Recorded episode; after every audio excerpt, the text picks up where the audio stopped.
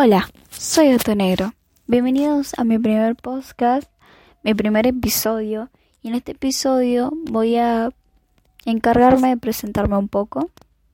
Bien, soy un adolescente promedio, donde le encanta charlar sobre distintos temas y cada vez enriquecerse de conocimientos de uno de ellos. Em, me gusta mucho la filosofía, la psicología y siempre trato de informarme mucho de eso. Me gusta mucho leer, me gusta mucho escuchar música, eh, me gusta mucho el rock nacional y bien.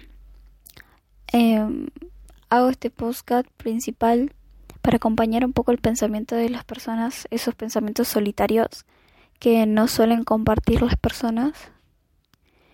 Y espero que les guste mucho. Y animarme ya esto es demasiado.